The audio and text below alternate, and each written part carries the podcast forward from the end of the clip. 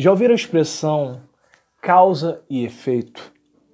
Eu estava pensando hoje, e bem-vindo a você que está me escutando. Aqui já é a noite, já é de noite, perdão. Já são 10 e 20 Tá escuro, estou bem alimentado e eu queria conversar com vocês sobre causa e efeito na história. Nós sabemos que muitas situações ocorreram na história devido causa e efeito. E dentro desse tema causa e efeito, eu quero falar especificamente sobre a questão da Revolução Industrial. Talvez você nunca tenha ouvido falar da Revolução Industrial, mas foi um movimento que se iniciou na Inglaterra, aonde você vai ter um implante do maquinário substituindo é, o, meio, o meio prático que o homem tinha de fabricar, administrava seu tempo e tudo mais. E através disso, você vai ter a criação das fábricas, onde as pessoas se deslocavam para ir trabalhar e ficavam ali por muito tempo, e não era pouco tempo. As pessoas tinham turnos de trabalho de mais de 8 horas de trabalho, às vezes entravam, um exemplo, 4 horas da manhã e só saíam 8 da noite. E não tinham um certo descanso, as condições de vida eram totalmente desagradáveis.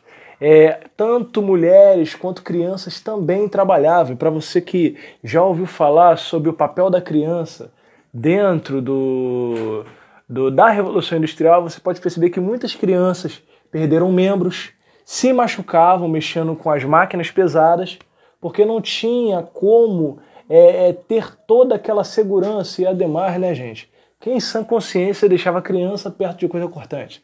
Mas isso acontecia durante o período das fábricas da Revolução Industrial.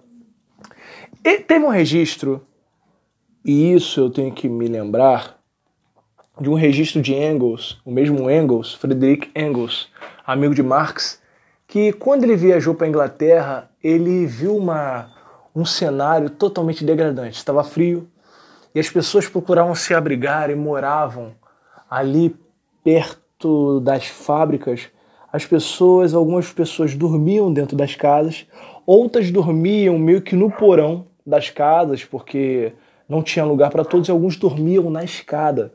Era uma cena totalmente degradante. A fumaça que saía de dentro das fábricas deixava o céu nublado.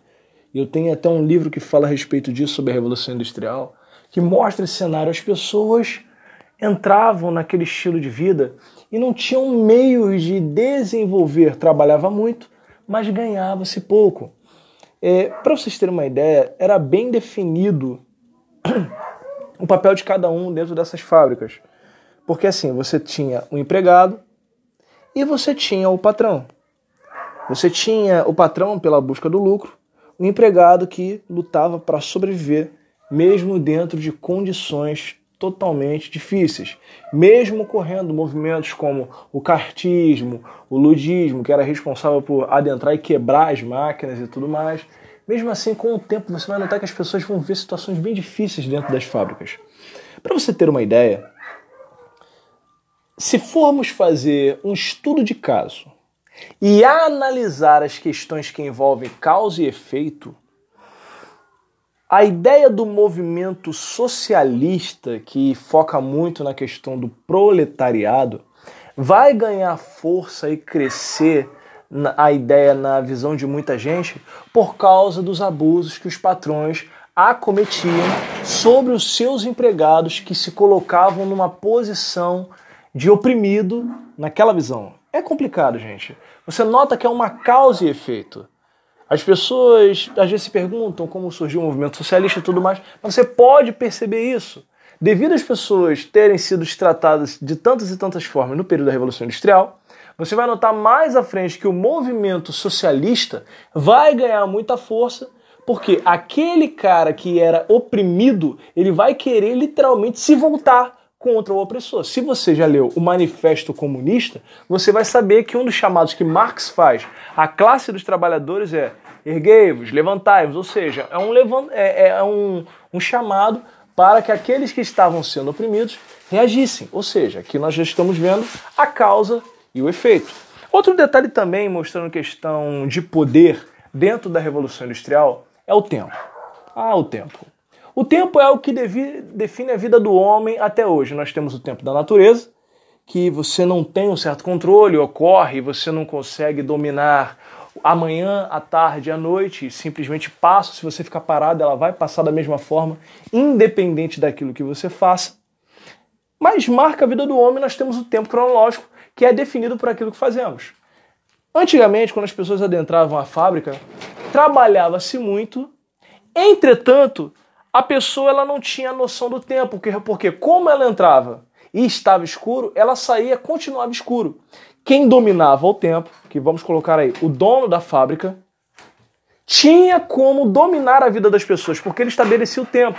O tempo que você entrava, trabalhava, o tempo que você tinha uma pausa para almoçar, e isso, por muito tempo, se persistiu até os dias atuais. Quantas pessoas trabalhavam em algumas fábricas e não tinha muito tempo de almoço, porque o patrão ele determinava que a pessoa trabalhasse aquele tempo. Ou seja, quem dominava o tempo, dominava a pessoa. E é muito interessante se notar isso, gente, porque aí você nota esses aspectos dentro da Revolução Industrial que ainda refletem hoje em dia. Claro que hoje nós temos todas as questões e leis que protegem é o trabalhador, nós temos a CLT e por aí vai. Mesmo com as reformas que têm acontecido, sempre vamos ter direitos com o trabalhador, porque se retira todos os direitos de um trabalhador, acaba se virando trabalho escravo. E o trabalho escravo ali já se torna abuso, de poder, é, é, é tortura, envolvimento da vida humana e por aí vai. É muito interessante analisar a, analisar a Revolução Industrial para que você consiga entre, entender certos conceitos do presente, principalmente envolvendo questões trabalhísticas. É uma coisa que é clara. A criança ela não deve trabalhar. Ela tem que ser colocada dentro de uma escola para ela aprender a respeito da vida, do mercado de trabalho e quando ela estiver com uma determinada idade, aí sim ser inserida no mercado de trabalho. Claro que você pode ensinar valores à criança a respeito de economia, do dinheiro, saber lidar com as questões de responsabilidades como um profissional, mas não forçá-la a adentrar aquele ambiente como uma pessoa adulta, cada um dentro daquilo que suporta. Porque imagine o seguinte, gente, como não tinha leis trabalhistas que protegessem a criança, Caso a criança ela estivesse ali afetando aquele maquinário, tinha que enfiar a mão porque era pequena para retirar alguma peça e aquela peça caía e arrancava a mão da criança. Caso ocasionasse um defeito na, na, no maquinário, o dinheiro que já era pouco que ela recebia ia tudo para o conserto da máquina. Aí você deve estar se perguntando, professor, e as mulheres? As mulheres também sofriam com certo, de certa forma, principalmente com as questões de assédio, os abusos que os, que os é, que os donos das fábricas tinham, porque não pagavam tanto, trabalhava-se muito, mesmo que se aplique às crianças, pode se aplicar às mulheres. Eu fico imaginando as mulheres grávidas que se colocavam naquela situação de risco, podendo parir a qualquer momento e não tendo a possibilidade de estar em casa descansando para poder ter o seu filho e outra.